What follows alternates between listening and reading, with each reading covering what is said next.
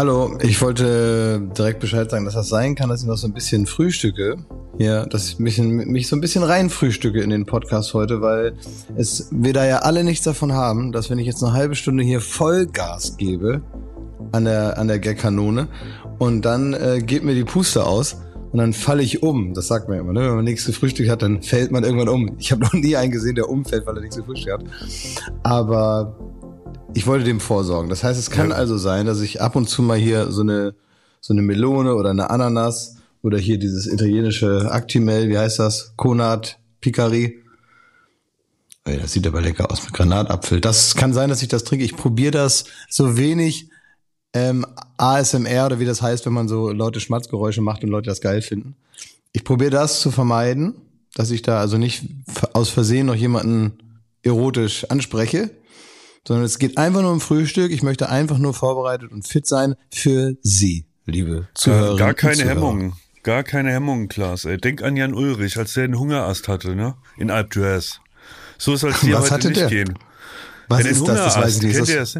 Na, das ist irgendwie, also ich kann es jetzt nicht genau medizinisch erklären, aber das war das ganz große Ding in seinem großen Konkurrenzkampf mit äh, Armstrong, dass wenn die da die Berge hochgekurbelt sind und er hat zu wenig gegessen oder zu wenig getrunken, dann mhm. läuft, geht auf einmal die Kraft komplett weg. Und das hat man dann immer so gesehen, der ist dann vorne mitgefahren und es war ein, ein Kopf-an-Kopf-Rennen und auf einmal macht's bupp und Ulle ist da unter den Letzten.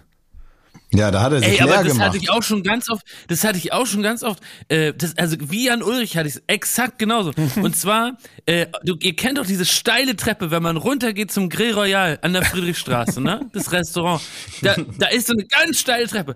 Und da bin ich schon teilweise so runtergetaumelt mit letzter Kraft.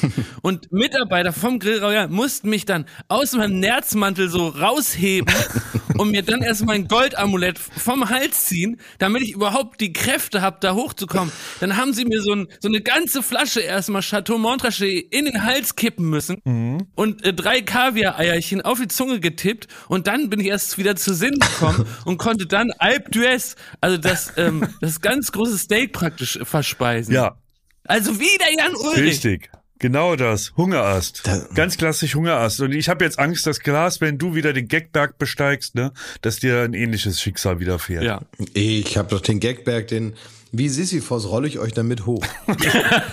Fallen wir immer wieder runter? Ja, ihr fallt immer wieder runter. Und irgendwann sind wir oben angekommen und dann ja, machen wir oh. da die, die Baywatch Berlin Fahne oben hin. Aber da sind wir noch lange nicht. Jetzt wollte ich erstmal wissen, wie geht's euch denn?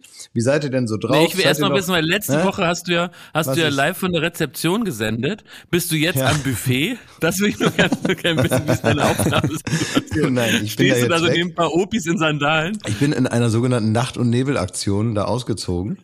Ja. ja ich habe da wirklich nichts, alles was nicht angenagelt war, habe ich ins Auto gepackt und bin äh, davon gebraust. Und jetzt ähm, halte ich mich hier versteckt in einem Haus mhm. und hoffe, dass die mich nicht finden von dem Hotel, wo wir gerade waren. Ja. Und äh, das ist das ganz schön hier und jetzt sitze ich hier. Das ist alles etwas rustikal. Es, ähm, die arbeiten hier viel mit Terrakotta-Fliesen. Also ich frage mich, wann die erste wenn, wenn die erste Truppe von RTL 2 kommt und hier mit äh, Schwammtechnik gelbe Wände macht. Es, ist, es steht hier fünf vor blaue Couch vor orangener Wand. Aber damit muss man zurechtkommen, weil ich will ja hier nicht einziehen. Ich will ja hier nur Urlaub machen und dafür ist es schön. Ich stelle mir vor, es sieht bei dir so ein bisschen aus wie dieses ver, äh, äh von der Reinigungskraft verhunzte Jesusbild. Das als Haus. Die das so nachgemalt hat. Ne? Ja. Ja. ja, so ein bisschen, genau. Dass man das Gefühl hat, äh, äh, also mit ganz viel Herz ist da hier was schiefgegangen. Ja. Jetzt müsst ihr mich auch schlimm. mal fragen, wie es mir geht. Ich will das auch mal Ja, habe ich doch schon. Ihr beantwortet mir das ja nicht. Ja. Ich habe euch, guck mal, dann hat nämlich Jakob gesagt, bevor ich das beantworte, will ich noch bla bla bla. Und dann kam dieser Einschub mhm. hier. Ja. Aber genau, genau ich wollte eigentlich nur wissen, Schmidt, wie geht's dir denn eigentlich? Hervorragend. Danke. Also unabhängig von, äh, wir, wir zeichnen gerade mittwochs auf, Mittwochmorgen, die Quote ist gerade reingekommen von Wer steht mir die Show. Die äh, gibt keinen Grund zur Sorge, es macht richtig Spaß. Ähm, und, aber das ist nur, das ist zweitrangig. Hauptsächlich bin ich aus Italien weg und ich bin wieder in meinen heimischen äh, Wänden und hier ist alles kontrollierte Scheiße. Bist wieder in dein Deutschland, ne? Ja. Ich bin wieder hier. Ja. Bist du so reingestürmt zu Hause? Der, der deutsche Michel ist zurück. ich habe jetzt wieder, jetzt ist wieder alles unter Kontrolle. Jetzt ich weiß wieder jetzt die wieder, Regels, was ein Taxi ne? kostet. Ich, Jetzt gibt's die Regels. Die Regels sind die Regels, aber bist du, bist du denn, hast du denn schon, weiß ich nicht, so, ähm, um, um zu Hause angekommen, hast du rituell schon mal einen gelben Sack rausgestellt oder so? Nee, nee, das ehrlicherweise nicht. Na. Ich habe mich direkt vor den Fernseher gesetzt. Wann kommt denn, weil das will ich wissen, ganz kurz, Schmidt. Es ist, das ist ein ganz, ganz wichtiger Punkt nach dem Urlaub. Ganz entscheidend. Wann kommt der Tag und die Minute in deinem Leben, wo du das erste Mal den Briefkasten öffnest? Ey, da habe ich extrem dazugelernt. Ne? Weil da ist ja nur Scheiße drin. Das Ja. kann ich dir wohl Ja. sagen. Ich weiß, aber mit meiner, äh, mit meiner, äh, mit Ankunft in meiner neuen Wohnung habe ich mir vorgenommen, das abzustellen, dass ich so diesen Briefkasten nicht öffne und so. Das hatten wir schon öfter im Podcast. Ja. Und das ziehe ich knallhart durch. Ich, ich guck mir die Briefe nicht an, aber ich lege sie auf den Tisch. Ja, das ist aber Quatsch, weil das ist nämlich immer das Problem auch bei Peter Zwickert gewesen, dass Briefe, die man ungeöffnet in die Küchenschublade steckt, Ja. trotzdem als zugestellt gelten. Man mag es ja, kaum Meistens glauben. stand bei Peter das- Premiere drauf. Ja, eins am Bei anderen. den ne? Leuten, die da ein Problem hatten, ne? Ja, ja. Naja, unter, das war so unter diesem Besteckkasten. Ne, das, die haben dann immer so den, den Kasten, so, so einen Plastikeinsatz, der in der Schublade war, wo das Besteck sortiert war. Und den haben die dann rausgenommen und unter dem Besteckkasten, da waren dann noch so fünf, sechs, ich sag mal, farbige Briefe. Was macht ihr denn als erstes, wenn ihr aus dem Urlaub kommt? Naja, also das ist ja wirklich, also ich, wie ich ja schon verspottet werde. Bei mir wird, das habe ich letzte Woche erzählt, umgebaut und die Umbauarbeiten haben sich so gestaltet, dass man vergessen hat, das Klo und das Waschbecken zuerst einzubauen. Äh, deswegen äh, kann ich we weder äh, Kubu noch mich waschen und so kann man leider nicht einer geregelten, Ja. eines geregelten Lebens nachgehen. Das ist auch die, die, die sichere Feststellung. Ähm, wo- Wobei, ich könnte aber stinken immer im Büro. Weißt du, dass ich so, dass ich so aus dem Büro komme mit so ins zerzausten Haaren und dann mache ich erstmal meine Morgen, meinen Morgengang und Frühstücke da. So, ich kann natürlich im Büro Ja. leben, wie der hier bei The Terminal, Tom Hanks. Aber das wollte ich vermeiden. Also ich bin jetzt im Hotel und kann nicht nach Hause. Und ich habe nochmal das Hotel gewechselt und ich bin also sowas von glücklich und zufrieden, muss ich sagen. Weil, also dieses Hotel, wo ich jetzt bin, das hat die besten Luxusfeatures, die ich je erlebt habe. Und ich weiß wirklich nicht, ob ich überhaupt wieder nach Hause möchte. Ich, ich glaube, ich bleibe hier. Rutschst du in, in so eine, in so einen Lindenberg-Lifestyle und wirst dann ein Original des Hauses. Exakt. Malst du irgendwann mit Eierlikör Ja, das die ist Wand mein an Plan. und hältst Hof für so andere Aussortierte. Also das habe ich im letzten Hotel in der Lobby gemacht und deswegen bin ich rausgeflogen. Also soweit ist es offenbar noch nicht, das muss man sich offensichtlich erarbeiten. Aber hier gibt's Luxusfeatures und ich rede nicht von einem Bett aus Elfenbein, sondern es sind die kleinen, in Anführungsstrichen, Dinge. Und ich möchte euch einfach ein paar Sachen sagen, von denen ich bisher nicht wusste, dass der liebe Gott sie erfunden hat, die aber doch so schön sind. Ja. Es gibt hier im Badezimmer einen Spiegel, den man beheizen kann. Jetzt fragt ihr euch, was will ein beheizen Spiegel? Ich brauche ja nicht einen, einen warmen Damit er nicht beschlägt. damit er nicht beschlägt. Und so tänze ich morgens aus der Dusche, ne, durch diesen Dampf und es riecht herrlich nach, nach Duschdas oder was auch immer man hier nimmt. Äh, und dann ist der Spiegel äh, ganz klar. Ist es nicht toll?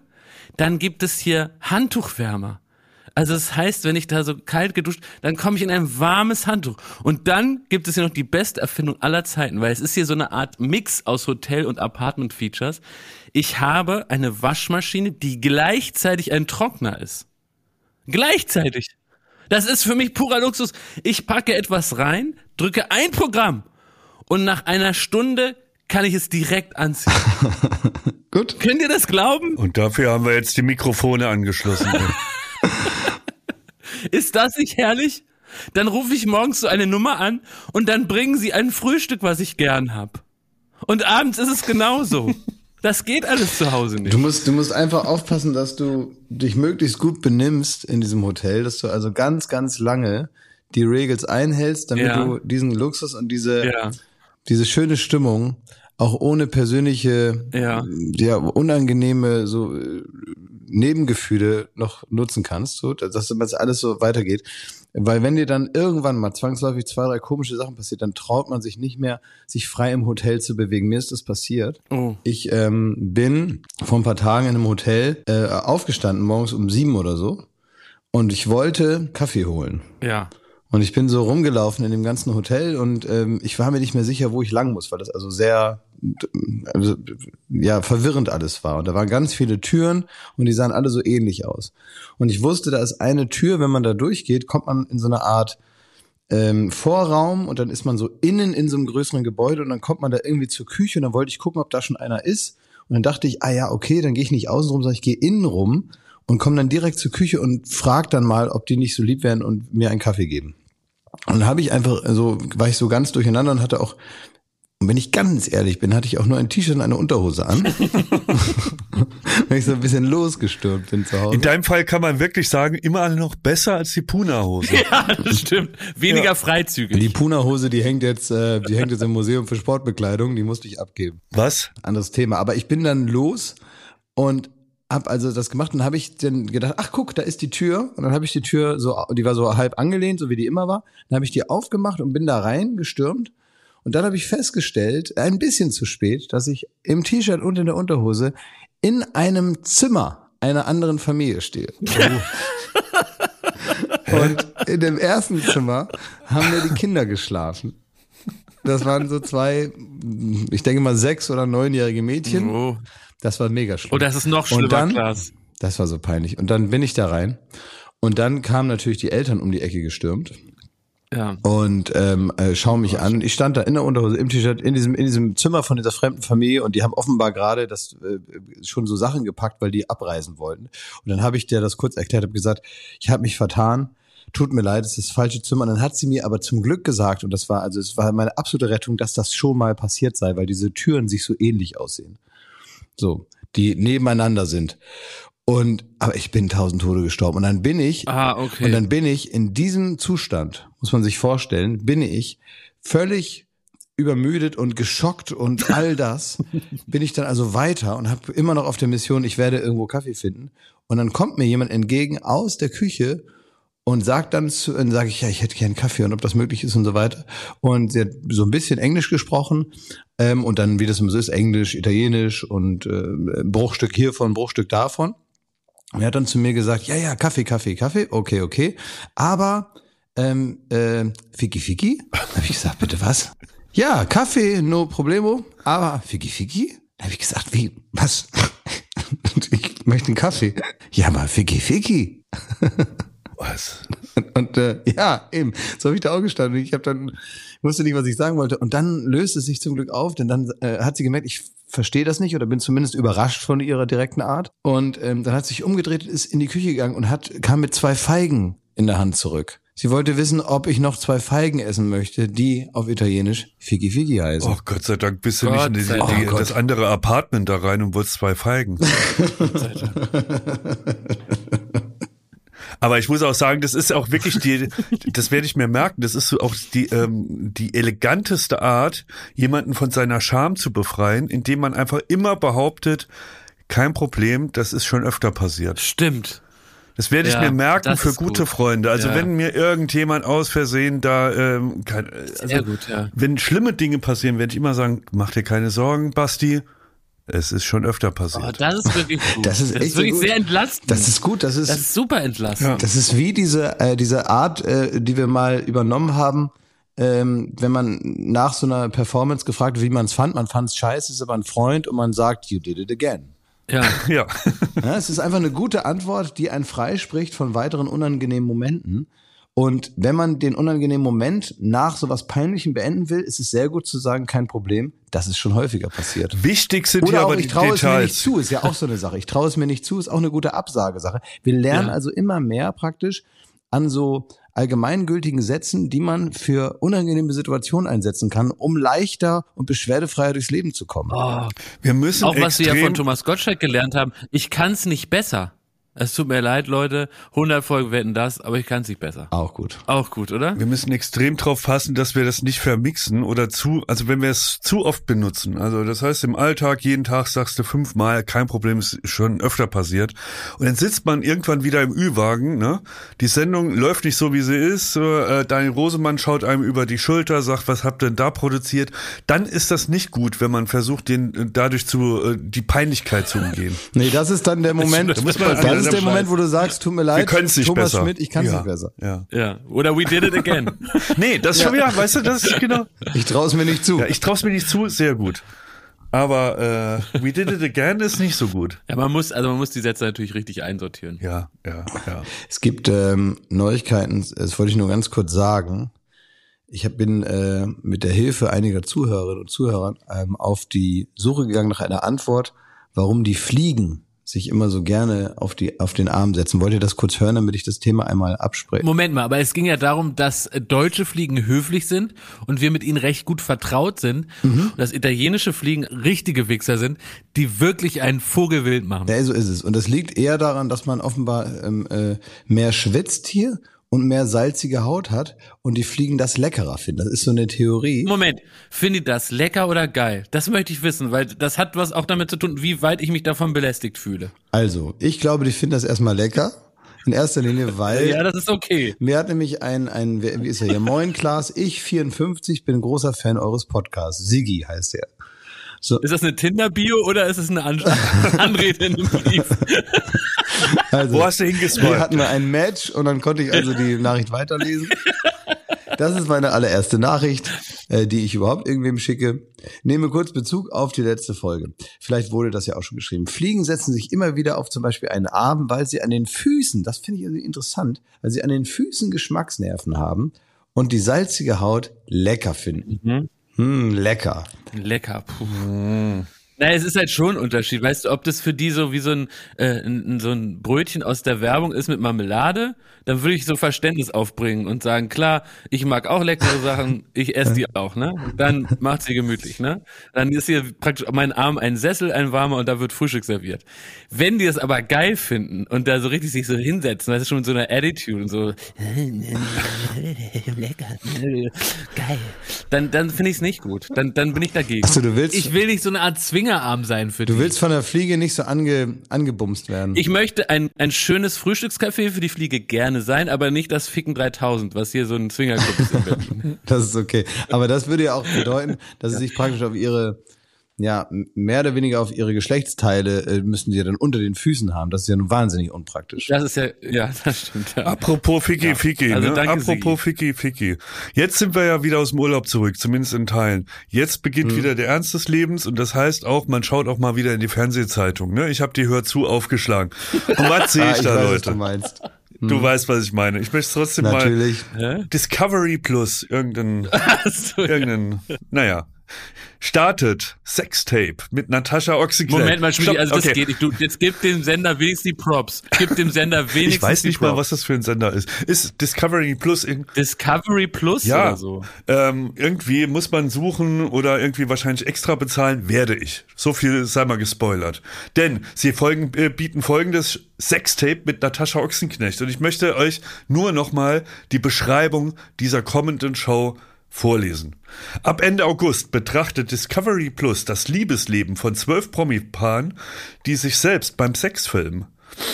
Natascha Ochsenknecht übernimmt die Moderation von Sextape VIP. Und dann in, äh, die zwölf Promi-Paare geben intime Einblicke in ihr Privatleben. Sorry. Im Mittelpunkt jeder. Folge stehen drei Paare, die ihr persönliches Sextape mitgebracht haben. Dabei haben sie sich mit einer Kamera im Alltag selbst gefilmt und zwar auch vor, während und nach dem Sex. In der Gruppe schauen sie sich die intimen Videos an, diskutieren darüber und sollen so auch neue Impulse oder Ratschläge für ein lebendiges Liebesleben und äh, eine glückliche Beziehung erhalten, verspricht Discovery. Und jetzt, äh, Aber, aber Schmidt, da sind doch sicher ganz, ganz feine Herrschaften jetzt dabei, oder? Wo man, also, äh, wer ist es? Also, ich würde jetzt denken, da ist Camilla Parker Bowles, da ist George Stefan Clooney. Raab dabei, Heidi ja, Klum, Harald Schmidt vielleicht. George Ja. Äh, Brad Pitt. Also ich sag mal so, selbst bei denen fände ich es mega eklig. Aber es ist jetzt, in der ersten Staffel sind unter anderem Entertainer. Ja, Julian FM Stöckel und sein Partner Marcel, Reality-TV-Star, äh, Kate Merlan mit ihrem Ehemann. Das ist, glaube ich, die war mal mit Benjamin Boyce zusammen. Die kennt man nur, wenn man Sommerhaus ist. Ja, die im Sommerhaus der Benjamin Ja. Boyce war auch mal mit Alexandra Bechtel zusammen. Ah, da schau. Ich hab Dann Infos. Fußballer Jakob Jarecki. Wer ist das? Jakob. Jarecki kenne ich, kenn ich nicht. Wer ist Äh, Jakob Jarecki? ja, wahrscheinlich. Ein guter. Sänger und Reality-TV-Star Ernesto Monte Ja. oder Ernesto Monte den mag ich mit seiner neuen Freundin Mary. Liebe Grüße. Und die Fußbräuchs. Frank und Elke Fußbräuch. Frank Fußbräuch, ist er wieder aus dem Knast? War der im Knast? Frank Fußbräu, natürlich war der im Knast in den 90ern. Der hat sich doch bei so, einem, bei so einer Hehlerei da vor den Karren spannen lassen. Ja, ja, da ist was. Ihr habt ja nie die Fußbräuchs geguckt, oder? Nee, Frank halb Fußbräuch. Ach ja, das ist aber. Das war richtig, da war ich richtig betroffen. Ja, ich- ich- weil man hat ja Frank richtig groß werden sehen. Und man hat schon so Der gemerkt, Deutsche als Frank- Kardashians war das. als die deutsche Kardashians, als Frank dann irgendwann so ein Jugendlicher war, da hat man schon gemerkt, uiuiui, das geht schief. Und dann, und Frank war nie böse, aber Frank hat sich auch, also war leicht begeisterungsfähig für, von, also für Ideen von kriminellen Freunden. Und hat, und hat dann mehr oder weniger so, also so jetzt, ich weiß nicht genau, aber so in dem Bereich Schmiere stehen wurde er erwischt. Ja. Und äh, ist dann dafür in den Knast gewandert. Tolle Sendung. Also Angelika Fußbräu ist jetzt mit Pete Davidson zusammen. Mhm. Das ist so. Ja. Angelika Fußbräu hat auch mal gesagt, sie fährt gerne in die Türkei. Sie weiß aber gar nicht, wie der Laden da läuft, weil da gibt es ja eigentlich nur zwei Jobs und zwar ähm, ähm, Landwirtschaft und Gastronomie. Sonst machen die ja nichts. Ah ja. Liebe Grüße. Merkt ihr, was hier gerade passiert, Leute? Merkt ihr, was passiert? Wie verkommen und degeneriert wir geworden sind? Ich lese euch gerade vor, dass sich da die Promis beim, beim Sexfilm dann in einer Gruppe zusammensetzen und sich gemeinsam dieses Video angucken und dann beratschlagen, was man besser machen kann. Und ihr redet von den Fußbräuchs. Wir müssen erstmal die Fußball, 70ern, wir was sie müssen, doch damals erstmal, irgendwann gemacht haben. wir müssen doch jetzt erstmal, wir müssen jetzt mit dem erstmal, Podcast ist auch Meter machen. wir müssen jetzt erstmal ein bisschen kenntlich machen, wen wir da eigentlich haben. Wir müssen jetzt erstmal gucken, Ja. über wen reden wir dann. Und jetzt kommen wir Ja. natürlich dazu, dass Fred Fußbräuch, das damals in den 80ern, als wir die Fußbräuchs im WDR geschaut haben, hat's halt Jetzt gereicht, geht's. wenn er mit seinem mit seinem, mit seinem Arbeitskollegen Ali, wenn Fred da irgendwie dir das äh, Wohnzimmer neu tapeziert hat, eine Stunde, ähm, das hat gereicht. Mittlerweile muss äh, also der Sohn, der, der Sohnemann, der den Betrieb vom Vater übernehmen will, halt ganz anders ran. Ja. Daran können wir das jetzt kulturgeschichtlich mal abhandeln. Aber Klaas, ich möchte dir noch als interessierten Fußbräuch-Fan doch sagen, dass es so war, wenn der Fred Fußbräuch Oh sauer war auf seine Annemie, dann hat er nur einen Satz gesagt. Er hat gesagt, Annemie, young in the Küche. Das waren noch, das waren Zeiten damals, so war es. Die haben sich gestritten, dann hat er die Schnauze voll, Annemie, young in the Küche. Werbung. Unser heutiger Werbepartner ist Bubble, die Sprachlern-App und äh, einer, der muss man sagen, mittlerweile Heavy-User ist Glashäufer Umlauf. Ja. Und du lernst die Sprache Spanisch, richtig? Ja, ich lerne Spanisch, genau, Das weil ich fahre nämlich äh, im, im Sommer, fahre ich auch mal nach Spanien Ja. und ich habe mehrere spanischsprachige Urlaube tatsächlich deswegen jetzt mir so vorgenommen, weil ich so denke, ich muss ja auch mal Ja. irgendwo hin, wo ein anderer Spanisch spricht. Und deswegen haben Schmidt und ich uns vorgenommen, dich so ein bisschen abzufragen. Also Spanisch, das muss man vielleicht noch vorweg sagen, ist eine von 14 Sprachen, die man mit äh, Bubble lernen kann. Kann natürlich auch Englisch lernen, Italienisch, Französisch, Portugiesisch und Türkisch, aber du hast dich für Spanisch entschieden. Genau. Wir wollen dich jetzt mal abfragen. Wir wissen seit der letzten Woche, dass du dich gut auskennst im Bereich Tiere. Ja, Tiere. ja, Was heißt denn der Ja. Hund? Äh, El Perro. Schmidti? Super. Ja. Ja, das, was möchtest du wissen Ach für ein so. Tier? Nee, ich war einfach nur begeistert gerade. Der Vogel. Äh, El pa, pa, Parejo. Ja? Ja. Geil. Klingt auch gut. Und die, die Katze?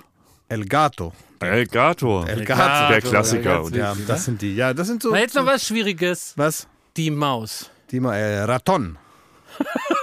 Tatsächlich. Ja? Ja, die Maus heißt Kannst du Raton. sagen, ich mag die Maus? Ähm, quiero el Raton. Da sieht man es wieder. Mit Bubble kann man alltagsrelevante Themen Ja, kann man. und kurze, und das ist der wichtige Punkt, realistische Dialoge. El oso come el pescado. Der äh, Bär isst den Fisch. Das alles gelernt mit Bubble. Ihr merkt, man kann das Gelernte direkt im echten Leben anwenden. Auf alle möglichen Situationen. Also zum Beispiel, wenn man einen Bär erblickt in der Weite, Ja, der gerade oh. einen Fisch isst. Ne? Hm? Miro, miro el oso. Also ich bin wirklich begeistert. Da merkt man aber, das sind von 200 Sprachexpertinnen erstellte Inhalte, die eben individuell auf die Erstsprache abzielen. Mhm. Das bedeutet also für Deutsche, die in dem Fall Spanisch lernen, so wie Glashäufer Umlauf, ist Mhm. das genau ausgerichtet. Die Lektion, und das ist natürlich herrlich, dauern immer nur El 15 oso Minuten. es cansando. Der Was? Bär ist müde. Was heißen 15 Minuten, Klaas? Ähm, äh, dici cinco äh, minutos. So, also diese cinco minutos dauert das Ganze Dice nur. e cinco. I, I heißt und. Kann man im cinco. Bus machen, auf dem Klo. Ich glaube, Glas muss man resetten. ne? Ah, Auf dem Klo. El baño. El baño. Will damit sagen, also wann und wo ihr lernt, könnt ihr selber Autobus. entscheiden. El baño. No problemo.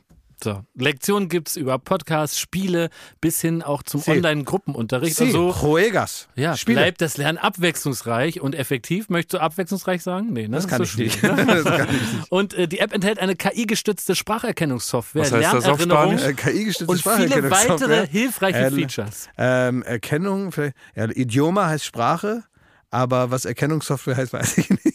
Aber was man sagen kann, und das ist wichtig, das können wir ganz klar auf Deutsch sagen, wir haben ein kleines Extra für unsere ZuhörerInnen. Wenn sie jetzt Lust bekommen haben, so herrlich auf Spanisch zu babbeln mit Babbel. Genau. mit dem ne? Code Baywatch, B-A-Y-W-A-T-C-H, Baywatch, erhaltet ihr ein Bubble-Jahresabo zum Preis von nur sechs Monaten. Das heißt also sechs Monate zahlen, aber ein ganzes Jahr lernen. 50% Rabatt praktisch. Das ist wirklich gut und meine, das macht auch, das macht auch riesen Spaß. Das ist halt, man daddelt so viel so auch am Handy rum und so und diese kleinen Lehrpausen, die man so hat, die kann man halt auch damit füllen, weil es macht Spaß. Es ist nicht so, dass man denkt, öh, jetzt muss ich wieder lernen, sondern es macht Spaß und man kann halt wahnsinnig gut auch Vokabeln damit lernen und so, man kommt klar und mittlerweile so richtig so fließend sprechen, da muss ich sehr nachdenken und es tut mir weh im Kopf.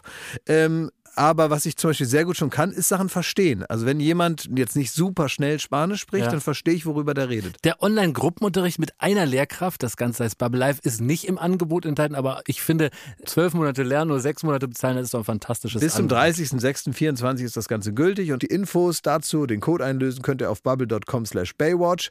Äh, alle Infos gibt es auch nochmal in den Shownotes. Werbung Ende. So, Schmidt, jetzt, jetzt komm mit deiner Bumserei, komm. Ja, komm, Schmidt, jetzt darfst du doch da mit deinen Bums-Promis kommen. Also die Fußbräuchs waren vor allem, war Frank Fußbräuch, der war im Sommerhaus. Und deswegen haben wir eine geringe Chance, dass die ZuhörerInnen ihn noch kennen. Möchte ich nachreichen. Aber das ist doch scheißegal. Also wenn man wie, ihn nicht kennt, dann kennt man seine ja, Augenringe. wie sieht denn so ein Format aus? Das ist doch nicht deren scheiß Ernst. Gibt es da irgendeine Vorlage, die man sich schon mal angucken Ja, könnte? es gibt eine Vorlage, es gibt eine Vor Ja, Nein, es gibt eine Vorlage, es gibt das schon international. Nee, das gab's auch schon mal in Deutschland, das hat wohl irgendwie aber keiner geguckt. Irgendwo gab's das schon, habe ich gelesen. Aber die haben es wahrscheinlich nicht explizit genug gemacht. Also der, der Trick ist ja bei sowas, wenn du das jetzt, ähm, wenn du das jetzt so ankündigst, dann musst du auch durchziehen. Ne? Also das möchte ich jetzt Discovery Ja, Plus nur mal, nur mal jetzt da- rüberschicken, ne? dass wenn die jetzt, Genau. jetzt so eine Ja, vollmundige ja, ja. äh, PR-Strategie da fahren, dann dürfen die jetzt nicht Ja. da irgendwo in der Ecke ohne Licht unter der unter der Bettdecke. Das geht jetzt nicht mehr, sondern jetzt Ja. jetzt Da will man, da muss man jetzt alles sehen. Das jetzt ist muss so. es richtig, also jetzt muss es ganz schlimm sein. Sonst ist es ist es Ja. wirklich eine Mogelpackung. Es muss so äh, sein, dass ich allein, wenn ich nur das Audio höre, brechen muss. Genau. Dann ist es gut. Ja, aber da reicht schon die Pressemitteilung, ehrlicherweise. Das haben sie schon mal geschafft. Das ist doch nicht Ja, deren aber. Schmidti, aber Schmidti, findest du, also du jetzt, ich möchte es nur mal sagen, weil ähm, die Leute sind irritiert, Mhm. wie du da jetzt bist. Du hast jetzt natürlich schon, ich sag mal, äh, die Kreditkarte in der Hand und fragst, wo du dich einschreiben kannst für Discovery Plus. Richtig. Und auf der anderen Seite äh, spielst du den großen Moralhampel hier, äh, der Ja. sagt, wo sind wir eigentlich angekommen, ne? Aber du bist natürlich auch, ja, ja, du das bist natürlich aber auch der beste Kunde von denen, ne? Du bist Ich exakt weiß. das, was die haben wollen, ne? So Leute, die hinter vorgehaltener Hand durch die Finger äh, linsen und sich das dann doch angucken, ne? Richtig. Ähm, wegen sowas waren, ja, war wahrscheinlich alle, also ist wahrscheinlich die komplette Welt der erotischen Filme erfolgreich geworden, weil es niemand zugibt und trotzdem, das ganze trotzdem Internet. Typen wie du dann So funktioniert das ganze Internet. das dann gucken. Also, findest du das jetzt gut Ja. oder schlecht? Mal jetzt mal ganz auf den Kopf zugesagt. Ich finde es interessant. Ich möchte mir, äh, ich möchte diese Wissenslücke gerne schließen, möchte gerne sehen, wie das gelöst wird. Und mich interessiert auch das Handwerk. Moment, welche Mich Wissenslücke? interessiert auch das Handwerk. Worin besteht jetzt Wissenslücke? Ja, wo werden die Kameras aufgebaut? Was sieht man? Wie explizit ist es? Wie sind die Gespräche danach? Die, mit dem Handy natürlich wird das gefilmt. Ganz Nee, glaube ich nicht, weil da kannst du, äh, das ist so aufwendig zu pixeln, weil dann die Kamera so wackelt. Ich glaube, die müssen es aufstellen, dann können die ganz schnell und ähm, kostengünstig einfach so so ein Pixelklecks drüber machen. Das musst du genauer erklären, Schmidti. naja, wenn ich mit dem Handy filme, dann wackelt das äh, das Bild die ganze Zeit. Dann musst du quasi den Pixelklecks, den du an den äh, gewissen Stellen haben willst, musst du tracken. Das heißt, wenn der der Hintern von Frank Fußbräuch sich bewegt, musst du quasi diesen Pixelklecks immer ein bisschen rechts, links, rechts, Wickel, links, wickel, rechts, wickel. links, rechts, links. Wenn die Kamera aber steht und fest fix da äh, installiert ist, reicht ein dicker, äh, dicker Klecks, den du da drüber hängst. Es ist wichtig, also es waren praktisch Weisheiten aus der Postproduktion, ne, Schmidti? Richtig. Das ist einfach für den Cutter oder die Cutterin sehr viel Arbeit, wenn man da den Klecks immer für jedes Einzelbild rumschieben Horror. muss und mit einer festen Kamera kann man den so raufdrücken. Wenn ne? wir doch jetzt Harry erst morgen noch mal fragen könnten, Ja. oh, wie der das damals gemacht hat, ne? Ruhe in Frieden, Harry. Ja. Wie sind wir drauf gekommen, dass das Harry Ass heißt? Harry Ass. Ja. Ja, brauche ich auch Jahrzehnte. Harry Ass. Na gut. Das ist kein Humor, auf den man stolz sein sollte. Bitte weiter im Thema. Ja, und wann kommt das denn jetzt? Also, Och, ab August, ne? Was habe ich denn, was war das denn? Äh, ja. ab Ende August. Also ich sag, ab, äh, ab Mitte August lasse ich den Fernseher vorsichtshalber schon mal angeschaltet, damit ich das nicht verpasse. Ja, vielleicht wird das ja ein Mordserfolg. Äh, Ich meine, Klaas, äh, du als Fernsehgesicht, wenn das jetzt ein Riesenerfolg wird, Ja, aber- aber das wird muss wie so man Art also Trend, sodass man als, als Fernsehgesicht gar nicht mehr umhinkommt, sich bei der Sexualität zu filmen. Was machst denn du da? Dann guckst du ja richtig blöd. Aber äh, die Frage ist doch, ob das wirklich interessant ist für sogenannte Fernsehgesichter. Wo sollst du dann hin? Ähm, Klaas, da habe ich auch einen Vorschlag, weil man muss es, man muss ja gleich ein bisschen auch aus der Fernsehmacherperspektive daran gehen, ne? Und was ist gefragt? Was wollen die Sender? Was reißen sie einem aus der Hand? Da muss ich sagen, die großen Hits sind halt The Voice of Germany und ist auch Masked Singer. Und ich glaube, das sind Formate, die man exzellent mit dem Sextape verbinden kann. Das heißt, man hört Frank Fußbräuch stöhnen und wenn das auf Gefallen trifft, hauen die auf den Basser und erst dann dreht sich der, äh, der Stuhl um und man kann sich das Elend angucken. Oder bei Mars Singer irgendwie so, so, so ein Kobold äh, ist beim Beischlaf mit irgendeinem Zauberer oder so, ist auch möglich. Optenhöfe kann moderieren, ist was für die ganze Familie, wenn man es richtig angeht. Da würde ich ins Rateteam, auf jeden Fall würde ich ins Rateteam gehen, wenn du mitkommst. Ja. Ja, das können wir vor allem, das können wir doch äh, produzieren. Wir haben doch eine Produktionsfirma, wir können doch sowas machen. Aber nur, nur damit du das schon mal gehört hast. Ich werde mich nicht vor dir ausziehen. Auch wenn es die ähm, Weiterentwicklung der TV-Kultur irgendwann mal eigentlich zwingend erfordert. Es wird niemals der Moment kommen, wo du dann so vor mir stehst und wir beide eigentlich so unser Schicksal akzeptiert haben, weil es unausweichlich scheint, an dem Zeitpunkt unserer gemeinsamen Karriere, den wir dann haben werden, dass wir dann in so einem Raum stehen und wir beide wissen, Also wie beim Duell nur mit nackig. entweder das oder das war's jetzt mit dem Fernsehen. Ähm, und dann stehen wir so voreinander und dann sagst du, dann mach jetzt halt.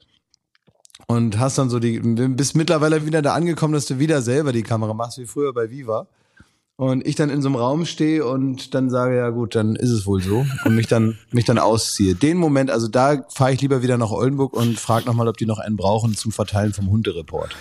Ich habe das jetzt notiert, ne? Naked Duell um die Welt. Es gibt auch dieses Naked Survival, wo man nackt auf einer Insel ausgesetzt wird und so. Wir können noch mal zehn Staffeln machen, wenn wir da ein Ey. bisschen äh, flexibler rangehen. Das ist total dumm, einfach äh, zur Eskalationsstufe 10 zu springen. Was die jetzt gerade machen, ist Let's Dance mit Rollschuhen und du willst sofort alles nackt machen, so völlig unnötig eskalierend.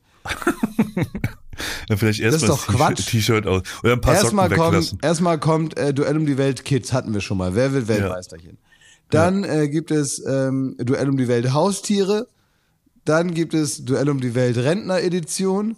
Und irgendwann dann, wenn das wirklich alles vorbei ist, dann kommt nackt. Du kannst doch nicht mit nackt anfangen. Schmidti, was soll denn dann noch kommen? Duell um die Welt tot oder was? Ich bin ein Visionär. Also Elon Musk äh, schraubt auch an Raketen rum, weil er zum Mars fliegen will und nicht sagt, ich fliege zum Mond. Du musst immer ein bisschen weiterdenken da. Mhm, ist richtig. Ja. Ja. Naja. Also du willst auch irgendwo rumschrauben, oder wie? Jetzt komm, äh, Themawechsel. Ich bin dafür. Sollen wir eine Rubrik lassen Sie das mal machen? Oh ja. Ja. Oh ja. Los geht's mit einer neuen Ausgabe der Rubrik Lassen Sie das.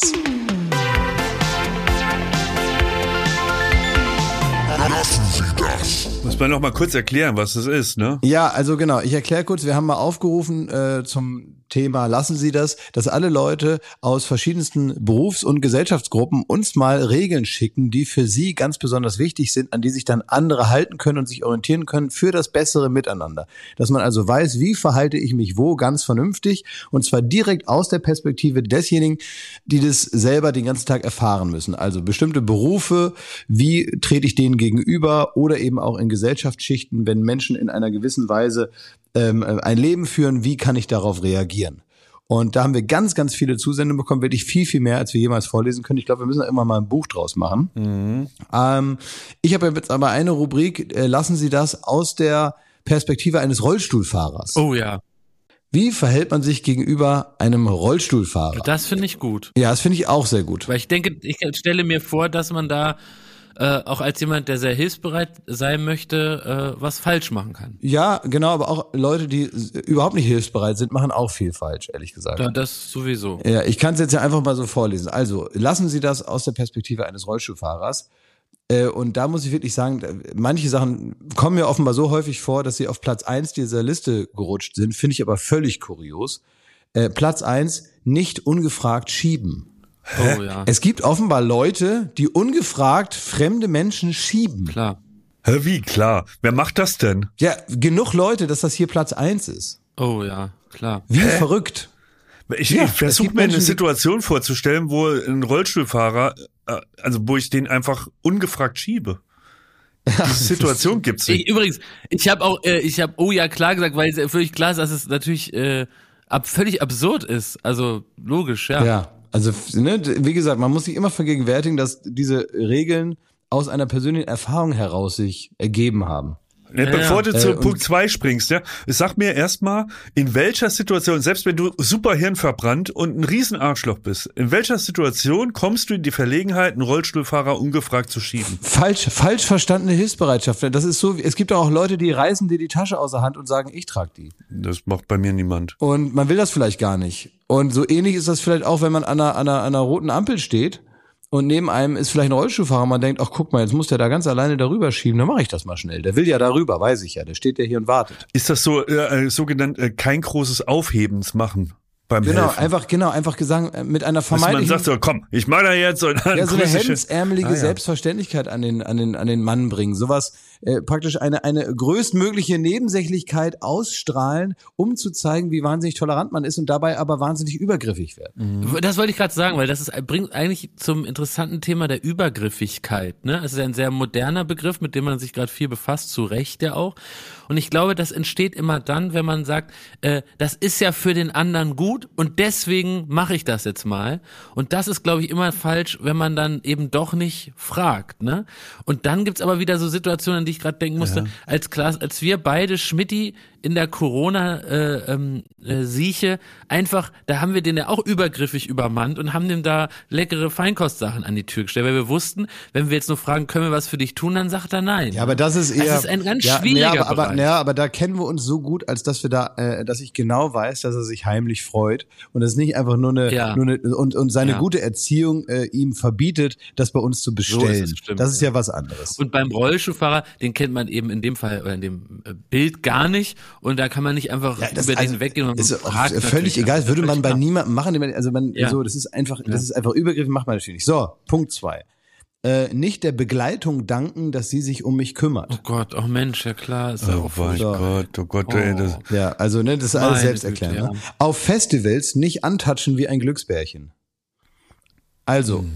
Ähm, Rollstuhlfahrer sind keine Glücksbärchis, an, äh, wo man, wo man, den man so auf die Schulter ähm, fassen äh, kann und dann äh, überträgt sich da diese unglaubliche Kraft und Freude.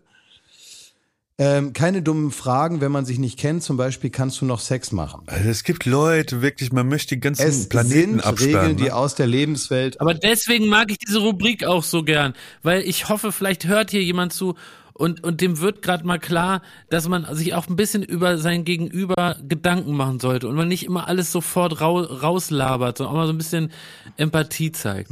Alte Bekannte sollten einen nicht ignorieren, weil sie unsicher sind. Man ist ja noch derselbe wie vorher, man kann also Hallo sagen. Wenn man offensichtlich, und das ist jetzt ganz interessant, wenn man offensichtlich Probleme hat, dann darf man durchaus fragen, ob man helfen kann. Und das ist nämlich der große Unterschied. Wenn also da wirklich eine unüberwindbare Hürde, irgendwas ist nicht äh, barrierefrei und irgendwo braucht man einfach Hilfe, dass man dann genauso wie man das machen würde bei einer äh, Familie, die offenbar zu viele Taschen gleichzeitig tragen muss und noch einen Kinderwagen und noch ein Kind auf dem Arm und so, da geht man auch nicht einfach hin und nimmt, nimmt, nimmt den Kinderwagen und sagt, den nehme ich jetzt, sondern man geht hin und sagt, kann ich Ihnen vielleicht helfen? Das würde man im normalen Alltag machen und ich finde diese Unsicherheit, die muss man äh, irgendwie äh, ablegen im, im, im, in Situationen, in die man nicht so oft gerät und wenn man dort sieht, da gibt es ein Problem, auch kann man einfach, hingehen und sagen, Genau. was ist los, ja? Ähm, wir können meistens normal reden, verstehen und antworten. Man muss nicht die Begleitung fragen, wie es mir geht. Also das geht so in die andere Richtung, ne? dass man also einfach erstmal guckt, welche Situation haben wir hier. Ähm, dann eine Sache, Behindertenparkplätze und Behindertentoiletten nutzen bitte nicht. Es gibt sehr wenige und gerade bei den Toiletten gibt es noch weniger und es ist oft sehr eilig. Also, wenn man so das Gefühl hat, auch ist doch egal, also es gibt, weiß nicht, also auf einem, einen, äh, einen, einen Parkplatz, äh, derart würde ich mich natürlich überhaupt niemals stellen. Ähm, aber auch Toiletten soll man nicht benutzen, weil wenn es dann, wenn man denkt, die ist ja gerade frei, ja klar ist die gerade frei, sonst könnte man die ja nicht benutzen.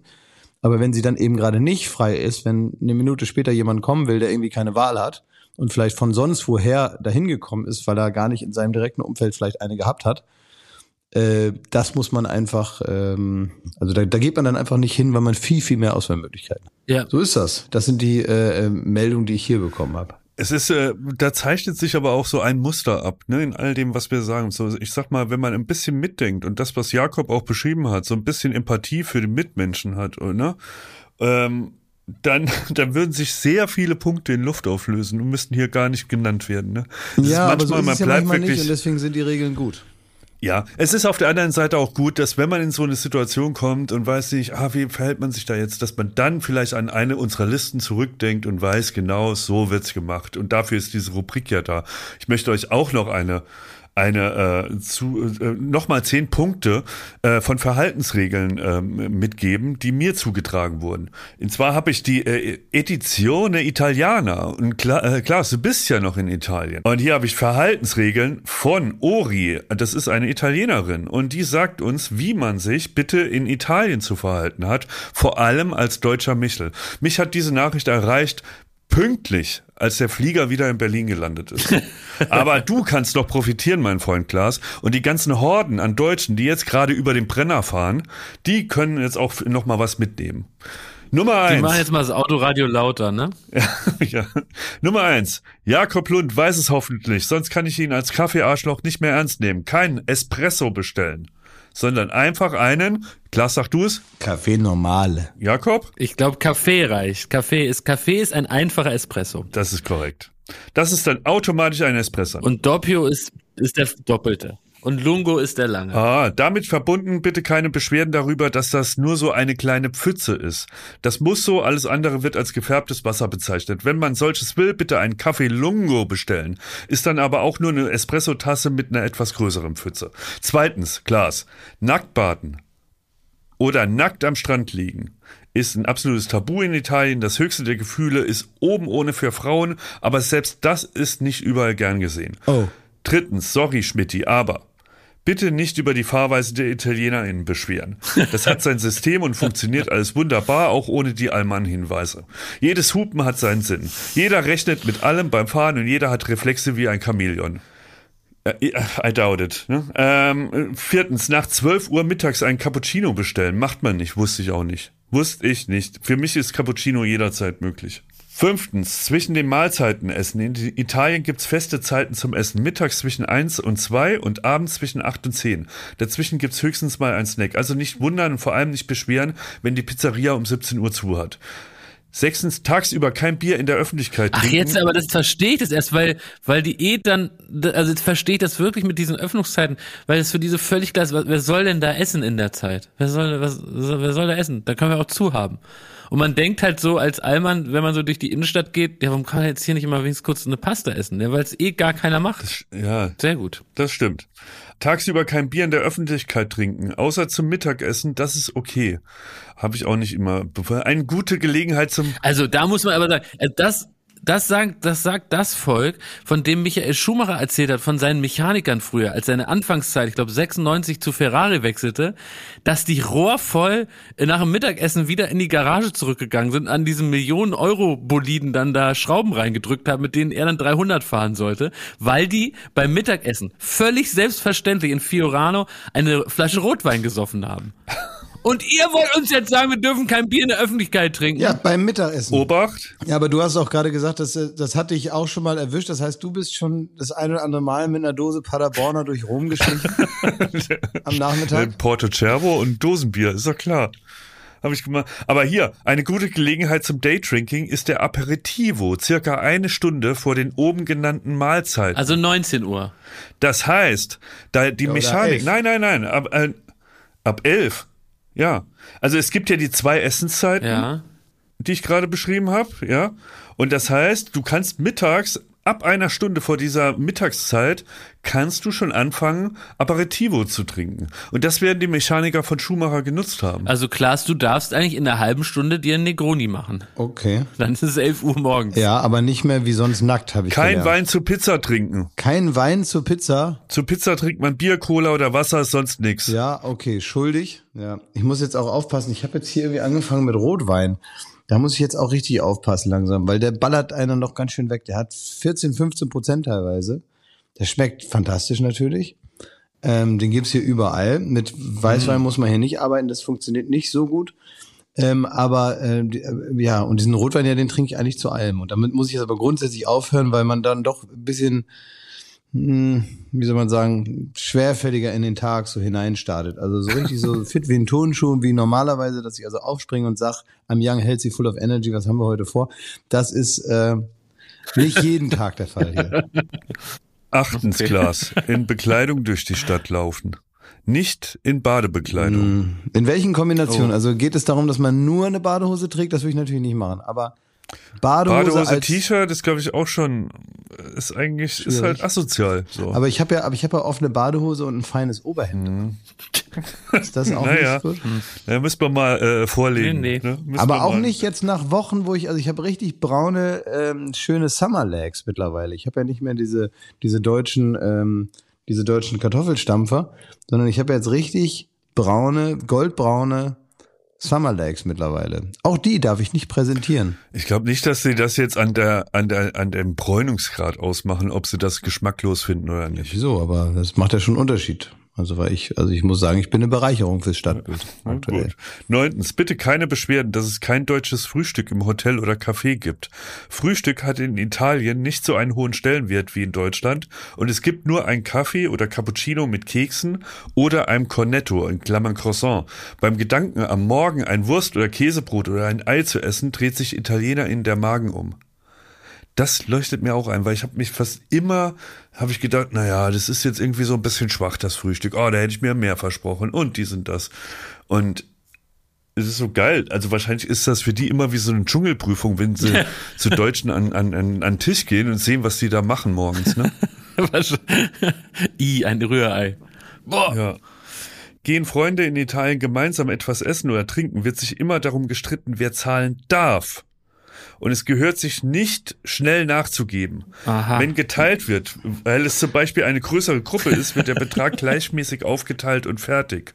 Umso erstaunlicher ist es. Aber ist man nicht besonders großzügig, wenn man direkt sagt, na gut, okay, mach ruhig. Nein, nein, nein, ich glaube, das ist, das ist aber, was man nicht vergessen darf, es ist genauso verlogen natürlich. Ne? Da wird dann das große Theater von Ich will zahlen da aufgeführt, ne? aber natürlich, heimlich freut sich jeder auf der Welt überall, wenn er nicht muss. So, und äh, aber das Theater, was man aufführt, hat einfach ein, äh, einfach ein anderes Drehbuch, wenn man so Das will. ist doch viel, das finde ich wirklich richtig super. Also wenn man sich dann da so künstlich theatralisch darüber streitet, nein, ich möchte, beleidige mich nicht mit deinem Geld. Ich werde es, das ist doch wirklich, das ist doch super.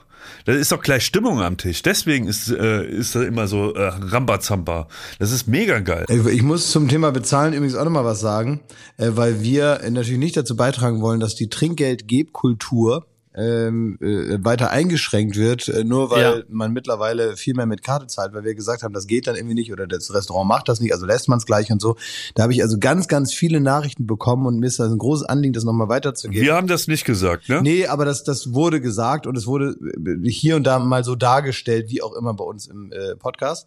Und ähm, deswegen haben ganz viele Leute äh, das Trinkgeldthema nochmal mir geschrieben und haben gesagt, wir müssen jetzt wirklich aufpassen, dass wir nicht noch weniger Trinkgeld kriegen, weil jetzt die Leute denken, wenn man mit EC-Karte das gibt, dann kommt es sowieso nicht bei uns an. Ganz Oh, viele stimmt, haben, ja. ganz viele haben da ähm, widersprochen und haben gesagt, es gibt ganz, also die allermeisten Kassensysteme können das nämlich getrennt ausweisen und wenn der Chef cool ist, und das sind die meisten, dann kriegen das die Mitarbeiter Ähm, und Da es gibt so einen extra Knopf sogar. ja, es gibt einen extra Knopf, Ne, also es funktioniert auf jeden Fall und man soll bloß nicht jetzt anfangen zu sagen, ach ja, dann war's das wohl jetzt mit Trinkgeld, weil das geht ja eh nicht mit EC-Karte.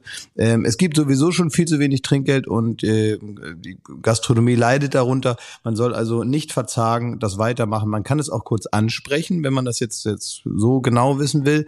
Man kann einfach Trinkgeld geben und hoffen, dass das ähm, einer von diesen Betrieben ist, wo das gut läuft. Es, es, es wurde sogar in Aussicht gestellt, dass die Dame, die uns damals geschrieben hat, dass man auf keinen Fall Trinkgeld per EC-Karte geben soll, dass die von ihrem, äh, von ihrem Chef beschissen wird. Weil es so einfach ist, abzurechnen und irgendwie zu di äh, differenzieren. Wenn der Chef die ganze Zeit sagt, ja, kann ich leider nichts machen, kann ich leider nichts machen, sollte sie das nochmal hinterfragen. Das wollte ich nämlich auch sagen, ja. Okay. Oh, da haben wir was aufgedeckt. Um Gottes Willen. Ja. Ja. Apropos aufgedeckt, ich möchte auch in dieser Runde natürlich das Medienthema der Woche mit euch besprechen.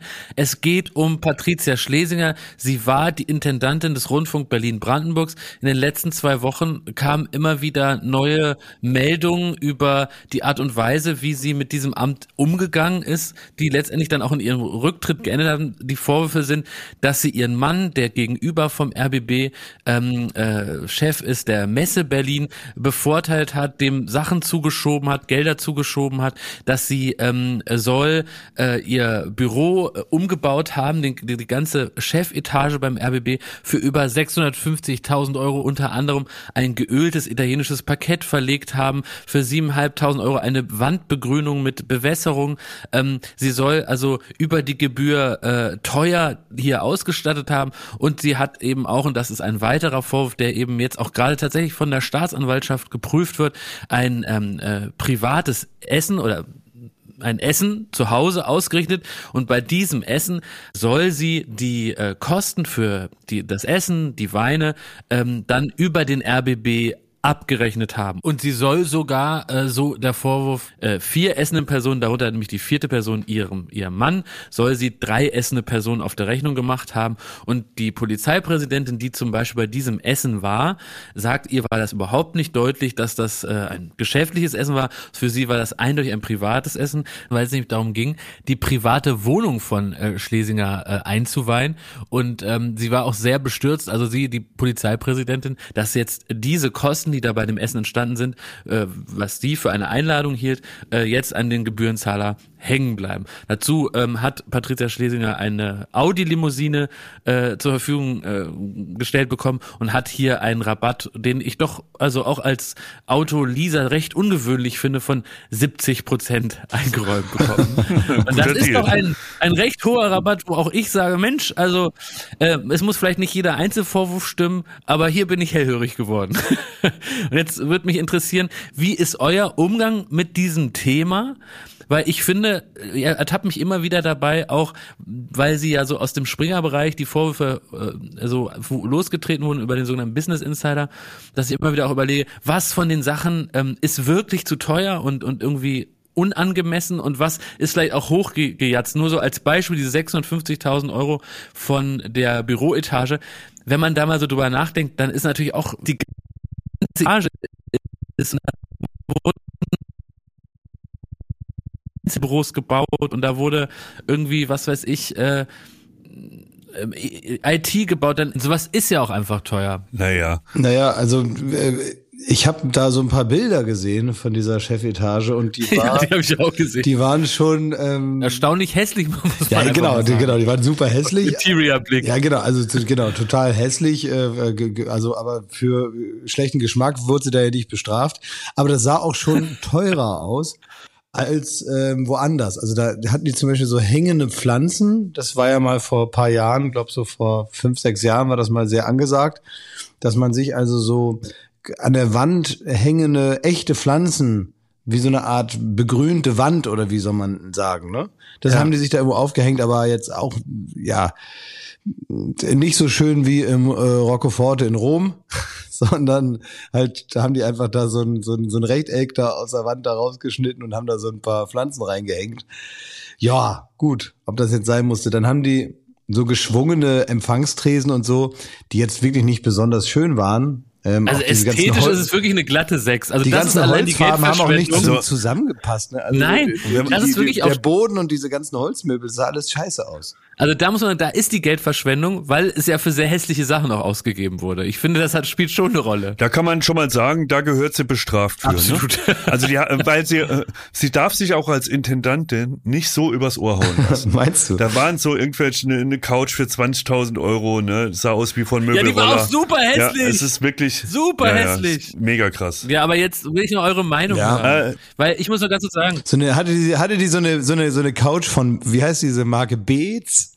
Ja, so. wie die heißt? die sah aus wie eine Europalette Diese- diese- mit so handgedrechselten Kissen drauf. Also ganz, ganz fürchterlich. Mit so, und dann noch diese über RBB-Kissen mit so geckigen Sprüchen und so. Aber äh, Jakob, mich haben ganz viele Zuschriften ereilt, die, ähm, die dich verdächtigen, dass du Teil von diesen ominösen Abendessen gewesen wärst. Ah, um da, es waren vier Teilnehmer und es wurden elf Flaschen Wein getrunken an so einem Abend. Ja.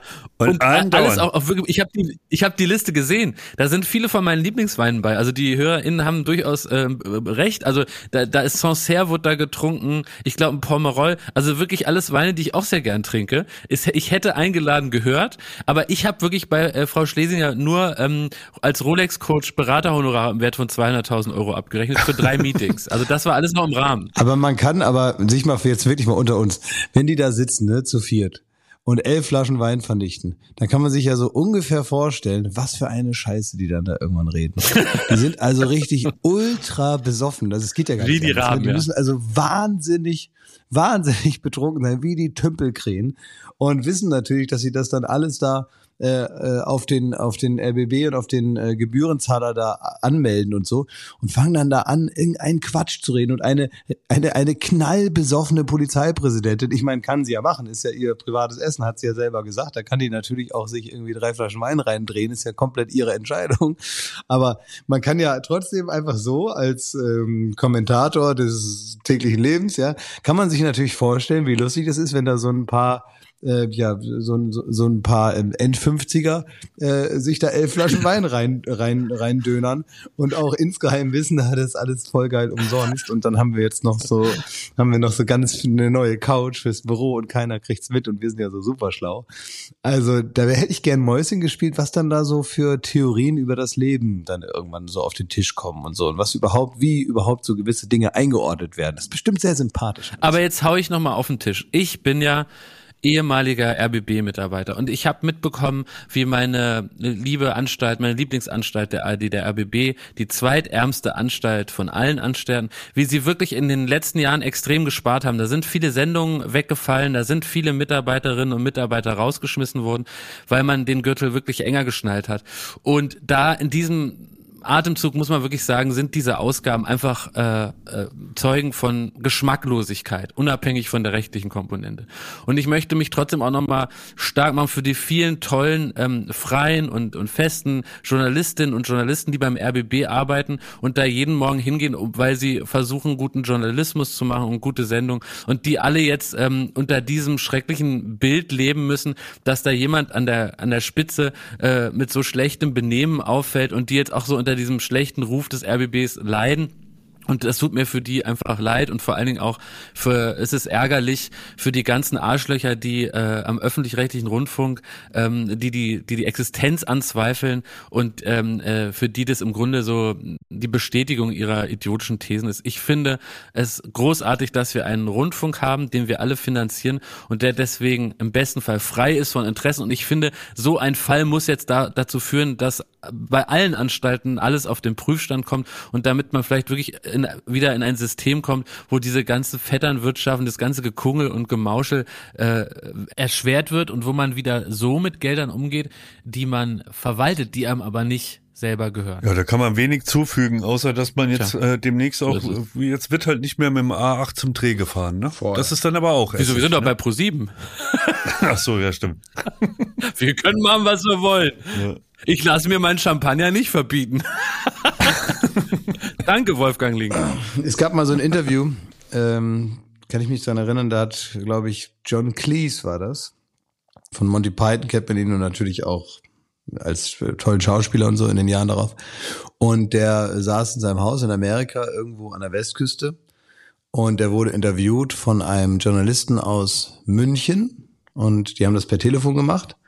Und äh, dann hat der Journalist aus München äh, ja, seine Fragen da gestellt und die eine oder andere Frage fand John Cleese dann auch nicht so gut und hat dann irgendwann ins verregnete München dann die äh, Antwort übersendet, dass wenn jetzt nochmal so eine doofe Frage kommt, dann geht er raus schwimmen, weil er schon jetzt hier durchs Fenster sieht, wie die Sonne sich im Ozean spiegelt. Und so ähnlich fühle ich mich hier natürlich gerade. Das versteht ihr. Ja, ja. Ich habe nichts gegen eure interessanten Gedanken und auch nichts gegen eure so Erkenntnisse über irgendeine Frau, die da irgendwo da eine Flasche Wein zu viel getrunken hat oder sich da einen Bobbycar, einen Bobbycar hat schenken lassen oder ich weiß es nicht, ob da der Rubikon nun überschritten ist oder nicht. Das mögen andere beurteilen. Sehr gerne, aber wisst ihr, wenn ich hier rausgucke, dann, dann sehe ich da so eine parkähnliche Anlage und da hinten, da glitzert, da spiegelt sich glitzernd die Sonne im Pool. Ähm, und so eine, so eine Ananas, die wird jetzt auch nicht besser über den Tag, ne? wenn man die so auf dem Frühstückstisch hat liegen. Versteht ihr? Dann willst du jetzt auch nicht mehr meine Streaming-Tipps zum Wochenende hören. Ne? Ich habe nämlich so brandheiß. Ich möchte hab alles noch hören. Jakob Ich wollte- schon nein, nein, nein, angeteased und dies und das. Also also ich bin wirklich. Es war, es war keine, es, es war keine, es war überhaupt keine Abmoderation dieses Podcasts. Ich möchte nur, dass Ja. ihr euch als Teil meines, meines Urlaubs doch noch betrachtet. Also, dass ihr, weil ich fahre in den Urlaub, damit alles etwas schöner ist. Versteht ihr? Ähm, alles muss ein bisschen besser sein als zu Hause, sonst brauchen wir ja nicht in den Urlaub fahren. Und alles muss sich irgendwie an dem Anspruch von mir als jemand, der einen wohlverdienten Urlaub macht, diesem Anspruch müsst ihr in gewisser Weise noch weiterhin gerecht werden. Ich möchte hier den Podcast gar nicht beenden, das soll auch gar kein Ende sein oder so. Ich möchte nur, dass ihr in der Fortführung dessen, was jetzt hier noch kommt, euch bewusst darüber seid, dass es qualitativ ein bisschen mehr sein muss als normalerweise, weil ihr jetzt Teil meines Urlaubsalltags seid. Und deswegen bitte ich euch, das Beste rauszuholen und mir auch Angebote zu Ja, machen, dass ich weiterhin das Gefühl habe, ich bleibe hier in diesem Gespräch, weil es meinen höheren Ansprüchen in dieser Zeit dann doch gerecht wird, was ihr mir erzählt. Versteht ihr, wie ihr das meint? Ihr habt, ihr steht in Konkurrenz Zum Meer. zu Ja, etwas, wir haben jetzt eine Pflicht, eine Pflicht. Wir müssen jetzt richtig auf den Punkt. Jetzt müssen wir abliefern, Jakob. so habe ich es gesagt. Schmidti, schieß die Tipps raus. Ey, ist, ich habe zwei, zwei wahnsinnige Megatipps. Ähm, ihr müsst, glaube ich, wählen, weil das sprengt den Rahmen. Das sprengt den Rahmen. Ich kann nicht beide vorstellen. Das kann, ich kann einen äh, nächste Woche nachreichen. Und zwar könnt ihr wählen zwischen ähm, der Dokumentation The Most Hated Man on the Internet. Da geht's um den Gründer, Um den Are You, äh, Are you Up-Typen? ja, Is Anyone Up? Is anyone up? Genau, über Ja. den. Oder über die Dokumentation ebenfalls bei Netflix über Woodstock 99. Jetzt weiß ich, jetzt klingt erstmal die Is Anyone Up Story besser, aber ich sage, ihr wollt bitte die Woodstock 99 Story. Die brennt mir unter den Nägeln. Okay, Es ist weg. Also, na dann. Woodstock 99, eine Dokumentation, ich glaube zwei Teile, ähm, anderthalb Stunden, ist jetzt auf Netflix raus. Was war Woodstock 99? Jeder kennt das alte Woodstock in den 70ern. Das wollte man, ich erinnere mich sogar noch grob daran, in den 90ern, und zwar 1999, wollte man das ähm, äh, wiederbeleben und den alten Geist wiederbeleben und äh, ehrlich gesagt auch eine gute Stange Geld verdienen. Man hat sich gedacht, mit dem Namen, da kommen halt wirklich noch mal richtig viele Leute, da können wir da, daraus ein Kommerzfest machen, schreiben aber so eine Hippie-Kultur drauf. So, und da, äh, das klingt ja erstmal sehr vielversprechend, ne, für alle Beteiligten, für die, für die Bands, die da gefühlt vielleicht ähm, nochmal auch an was ganz Großem teilnehmen können, für die ZuschauerInnen, die sich das anschauen, ähm, bei, bei dieser Legende von Festival, dem größten Festival, das es jemals gab, dem legendenreichsten, nämlich Woodstock aus den 70ern, da das Revival wieder teilnehmen und natürlich auch den Machern, die damit eine Stange Geld verdienen. Also haben sie das ähm, auf die Beine gestellt, haben auch wirklich saftige Preise dran geschrieben, weil wenn jemand 1999 an einer Legende teilnehmen will, dann muss er halt irgendwie gut blechen, dann kostet so ein Bier auch mal 12 Dollar, dann kostet ein Wasser 14 Dollar und so ging das. Und da waren vielleicht die Zuschauer jetzt auch nicht so drauf ausgerichtet, hatten gar nicht so viel Geld dabei und deswegen war schon am ersten Tag die Stimmung so ein bisschen mies. Es ging drei Tage lang. Es waren 40 Grad, irgendwas zwischen 40 und 45 Grad. Die Leute konnten sich die Getränke nicht leisten. ähm, haben dann irgendwie auf die Toiletten und haben da aus dem, aus den, teilweise aus den Toiletten das Wasser rausgezogen, haben Rohre aufgeschlagen ähm, und haben sich da die Getränke geholt, was aber den Nachteil hatte, dass sich die Fäkalien mit dem Trinkwasser vermixt haben und alle hatten so braune Kackflüssigkeit in ihren äh, Bechern und Ih. ihren Flaschen und haben sich davon eigentlich mehr oder weniger ernährt bei wirklich 45 Grad. Ja, die haben ihre eigene Scheiße getrunken. Richtig, richtig. Da, da gibt's auch eine schöne Sequenz in der Doku, wo äh, das Gesundheitsamt macht so Stichproben und die sind die sind so beschissen, dass die es gar nicht glauben konnten. Dann haben sie nochmal geprobt und haben gemeint, die trinken einfach nur flüssige Scheiße. Und zwar, jetzt kommt's, es waren zu, äh, 250 bis 500.000 Zuschauer auf diesem Festival. Also eine Menge. Man weiß, von Rock am Ring sind es ungefähr 80, 90.000. Und dann kann man sich ungefähr vorstellen, wenn man die Masse von Rock am Ring sieht, was es bedeutet, wenn da 250 bis 500.000 Zuschauer bei 45 Grad nichts zu trinken haben, außer ihre eigene Scheiße. Das sind schon mal keine guten äh, Bedingungen. So. Dazu kommt, es waren die 90er Jahre und ähm, das war ja eh so, sagen wir mal, so ein bisschen das Feier- und Drogenjahrzehnt. Also da, durch die Rave-Kultur, durch die Techno-Kultur kamen sehr viele Drogen drauf und interessanterweise, das sagt die Doku auch, war das schon so die Endentwicklung davon. Also es kam immer krassere Drogen, was am Anfang äh, Ecstasy in einer ganz normalen Mischung war, oder was heißt normal, in einer sanften Mischung, wurde immer härter. Es ging immer mehr drum, härteres Ecstasy zu haben und so weiter. Ne? Also das war so richtig so die Endzeit von dieser Party, von diesem Partyjahrzehnt.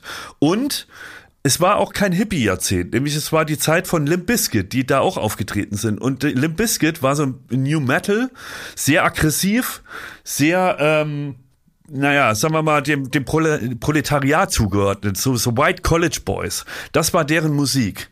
Und ähm, das ist alles so kulminiert in einer Stimmung, die absolut nicht friedlich war, die absolut super aggressiv war, bei 45 Grad und wie gesagt Scheiße trinken.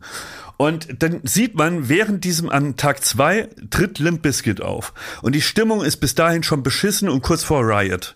Und man sieht. Aber ist aber, aber ganz, aber ganz kurz, es ist Ja. doch wirklich interessant, dass man sagt, man, man, man hat 45 Grad äh, Temperatur, alles ist so toll, man trinkt seine eigene Scheiße, aber richtig eskaliert ist dann erst, wenn Limp Bizkit auf die Bühne kommt. das ist das ja, Schlimmste. es ist, naja, nee, also auch da noch also man muss sagen, Limp Bizkit aufgetreten war äh, hart erwartet, ja, und da war wirklich das ganze Festival stand vor der Bühne. Und die sind ja sehr bekannt gewesen dafür, dass sie extrem extreme Stadionbands sind im Sinne von, die heizen die Massen so dermaßen ein. Also jeder, der mal auf dem Limp Bizkit Konzert war, gerade in der Zeit damals, der war froh, wenn er irgendwie lebend aus dem Moshpit gekommen ist. Selbst bei normalen Konzerten. Ich habe das drei, vier Mal erlebt. Das war wirklich so, da musste man auch als, als junger Bub immer ganz schnell an den Rand. Man hat sich länger als zwei Minuten vorn drin ausgehalten, weil wild um sich geschlagen und geprügelt wurde und gehüpft und diesen, es gab kein Entkommen. Und hier diese Masse, äh, da wurde Fred Durst, der Sänger von Limp Bizkit, immer dazu angehalten von den Veranstaltern, haltet die ruhig, das sind wie wilde Tiere da unten. Die haben alle eine riesen Krawatte, sind auf Drogen, haben irgendwie, vergessen sich komplett äh, und baden nur in Scheiße. So.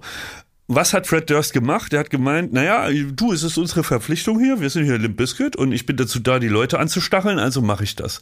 Und der größte Hit von Limp Bizkit war Break Stuff. Und er handelt davon, dass man die Schnauze voll hat, man Probleme mit den Eltern hat, Probleme mit Politikern, Probleme mit diesen, dass, dass einem die ganze Welt auf den Nerv geht und man eigentlich nur alles zerkloppen will, was um einen rum ist. Und er weiß ja, er sieht diese Masse, die, die sich da unten jetzt schon benimmt wie Tiere, ne? Ein, der schlimmste Moshpit, den man sich vorstellen kann. Und dann macht er quasi noch einen Countdown und erzählt, wenn ihr äh, die Schnauze, wenn ihr es nicht mehr weiter wollt, wenn ihr die Schnauze voll habt, dann rastet jetzt aus. Ich zähle jetzt bis zehn und dann rastet ihr aus. Und dann sieht man das und der zählt runter und in dem Moment, wo er wie angekündigt die Leute ausrasten sollen, das sind Bilder, die habe ich so noch nie gesehen. Es sieht wirklich aus, als wäre Krieg.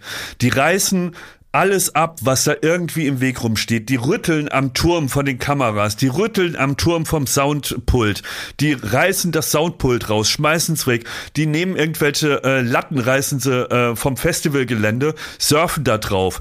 Ähm, die, die, es, es steht kaum mehr jemand, weil die alle nur um sich rumfallen. Später, und das ist auch die schlimme Sache, erfährt man auch, dass es während dieses Konzerts noch Vergewaltigungen gab, dass es babylonische Züge hatte, dass äh, teilweise 30 Frauen in einer Reihe nackt an irgendwelchen ähm, äh, Zäunen standen, dahinter Männer Sex hatten, während Limp Bizkit gespielt hat. Es ist ein einziges babylonisches, eine Orgie.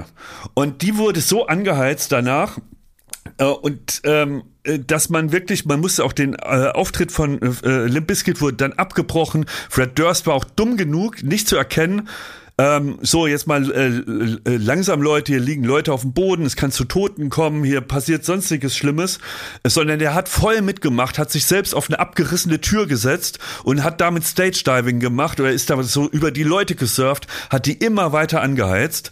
Und dann am dritten Tag sollte das Festival beendet werden und ähm, es war ein einziges Chaos von vorne bis hinten. Und da wollten die Macher aber noch ein äh, so so ein, so ein Peace-Zeichen in die Welt senden, weil es war ja immerhin das Woodstock aus den 70ern, nur mit den Drogen der 90ern und der Aggressivität der 90er und haben dann die glorreiche Idee gehabt, man verteilt jetzt an alle Zuschauer während des Konzerts der Red Hot Chili Peppers Kerzen und Feuer. Und dann hat man auf einmal 200.000 Leute, die ultra auf Drogen waren, die haben Feuer und Kerzen in der Hand gehabt. Und was ist natürlich passiert? Die haben das komplette Festival abgebrannt. Oh. Es sieht, ihr, ihr habt, ich schwöre euch, ihr habt solche Bilder noch nie gesehen. Es brennt das ganze Festival, die zerreißen alles, die, die plündern die, die, ähm, die Büros von den Mitarbeitern, die plündern die Merchandise-Stände. Es sieht danach aus, wie im Krieg. Es brennt alles, es raucht alles, es sind wirklich schlimme Szenen von Vergewaltigung, von Drogenopfern. Es ist ein einziges Chaos. Und es ist so krass, weil man zum einen auch ähm, äh, auch ein Thema der Doku ist, so was ähm, die MeToo-Bewegung mittlerweile auch äh, wirklich erreicht hat, weil äh, alles, was man da auch auf diesem Festival sieht, das mag vereinzelt leider immer noch vorkommen, wurde aber damals als vollkommen normal betrachtet. Das heißt, wenn zum Beispiel eine Frau sich auf den Rücken von ihrem Partner gesetzt hat, war es gang und gäbe und es wurde nicht irgendwie äh, eingegriffen, dass zehn Hände aus allen Richtungen kamen und ihr an, die, an, an den Busen gekrapscht haben. Dass so die, selbst Vergewaltigungen teilweise toleriert wurden, die da währenddessen stattfanden, die das äh, und so als Partygimmick aufgewertet wurden und so. Und es sind so Sachen, das wird auch in der Doku sehr gut gesagt, dass, äh, dass man heutzutage durch die MeToo-Bewegung auch irgendwie ein Klima geschafft hat, wo sowas, wenn man das sieht in dieser Doku, so oh abwegig ist und so animalisch äh, sich anzuschauen, was wirklich damals nicht diesen Aufschrei verursacht hat. Man hat sich damals aufgeregt, dass da äh, ein Riot stattfand, dass das Festival in Flammen aufgegangen ist. Aber all die Sachen, das war, äh, das war noch Abteilung normal. Und das ist so krass, wenn man, äh, wie man wie man auch in den, in, seit dieser Zeit, in den letzten 20 Jahren und auch in den letzten 10 Jahren, was sich da verändert hat in der Wahrnehmung, ähm, das ist wirklich unfassbar. Und ich glaube auch jeder, der jetzt auf dem Festival ist und weiß, sobald ähm, irgendwas passiert, keine Ahnung, Foo Fighters spielen und irgendjemand liegt da oder jemand würde wirklich Frauen bekrapschen darin, dann wäre natürlich Dave Grohl der Erste, der das Konzert abbricht, der irgendwie sagt, so Leute, Moment, hier haben wir jemand, helft ihm mal wieder auf die Beine und sowas. Das war alles zu dieser Zeit noch nicht gang und gäbe und ist aber durch dieses Festival ähm, entstanden auch diese Kultur, dass jede Band, sei sie noch so wild, irgendwie Gespür mitbringt, was die, äh, was die Masse gerade braucht und wo man sie auch einbremsen muss. Und es ist wahnsinnig interessant zu gucken und die Bilder, die vergisst man nicht, man hat sowas noch nicht gesehen. Ja, das ist gut. Das ist und und und, äh, und dann im nächsten Jahr haben die Woodstock äh, ähm, Woodstock 2000 haben die dann gemacht, richtig? Das war dann im nächsten Jahr darauf. Man ne? kann sagen, Woodstock wird es nie wieder geben. Ne? Okay, vielleicht auch besser so. Aber das ist ein sehr guter Tipp. Also ich will das natürlich unbedingt sehen, weil da jetzt ganz viele Aspekte, die du da gerade so genannt hast, jetzt äh, neben dem reinen Zuschauen von so einem, von einem, so einem, äh, ja, von, von so einer Katastrophe da. Das, das ist, ja, ne, das hat ja nun auch noch andere Ausmaße, so wie du das beschreibst, die also auch noch auf anderen Ebenen interessant sind zu beobachten. Äh, sehr guter Tipp. Und nächste äh, Woche reden wir dann über, äh, ist, äh, über diesen The Most Hated Man on the Internet. Ja. Habe ich auch schon ein bisschen was drüber gelesen und du weißt offenbar mehr. Ähm, vielleicht weiß ich ja auch schon mehr bis dahin oder Jakob. Ähm, auf jeden Fall vielen herzlichen Dank für diesen Tipp schon mal. Bitte, bitte. Tommy. Schaut es unbedingt. Wirklich Wahnsinn. Sehr gut. So, Jakob, lebst du noch? Natürlich liebe ich noch, ich habe gebannt zugehört. Ich, ich werde mir das äh, äh, beides anschauen. Schmidti hat äh, schon, als wir uns äh, jetzt in der letzten Zeit persönlich gesehen haben, äh, hat er schon begeistert berichtet. Und ähm, das ist ganz, ganz oben auf meiner Liste. Also es geht jetzt um dieses Sextape von Natascha Ochsenknecht. Ne? Darüber äh, genau redet ihr gerade, ne? Genau, Es genau. geht darum, dass Julian FM Stöckel sich da ordentlich einen wegknattert und Natascha Ochsenknecht in einer großen Runde sagt, wie, was sie davon hält, oder? Mhm. Darum geht's doch, oder? Genau das ist Exakt. Da, das, das muss, das muss geguckt Das ist werden. doch, das ist doch das Format, was da auf uns zukommt. Ich, das klingt jetzt hier so aus dem Kontext gerissen, klingt das, als hätte ich mir das gerade ausgedacht, aber so wird es wohl sein.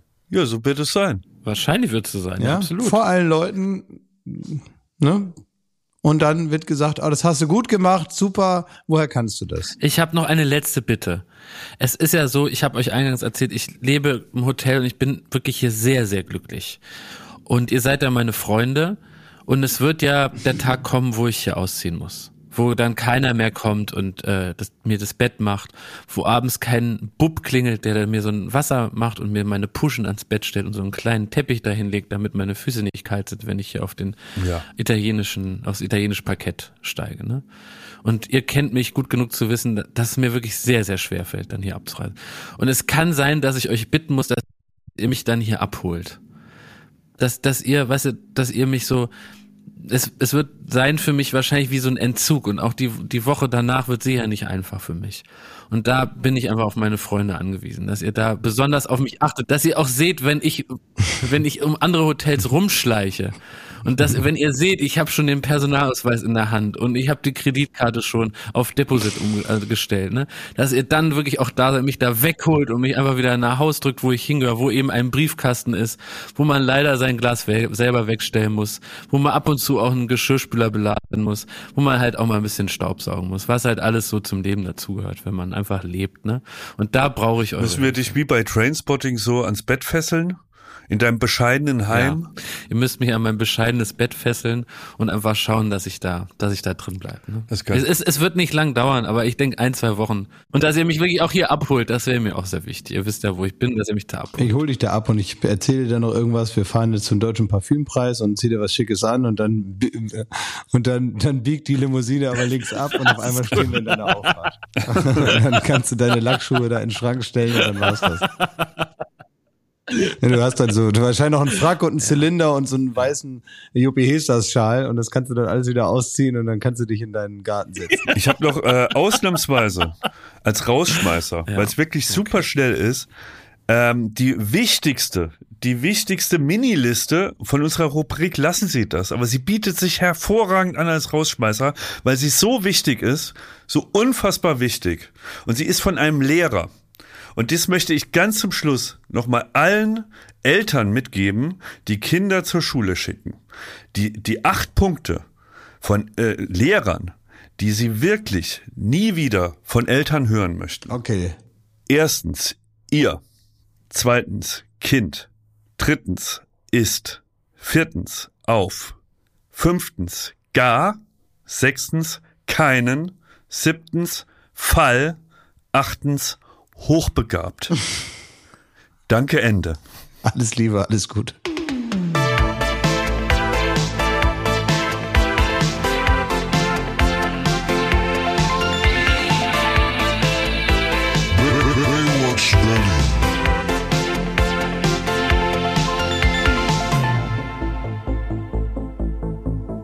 Baywatch Berlin ist eine Studio Bummens Produktion in Zusammenarbeit mit Late Night Berlin und freundlicher Unterstützung der Florida Entertainment.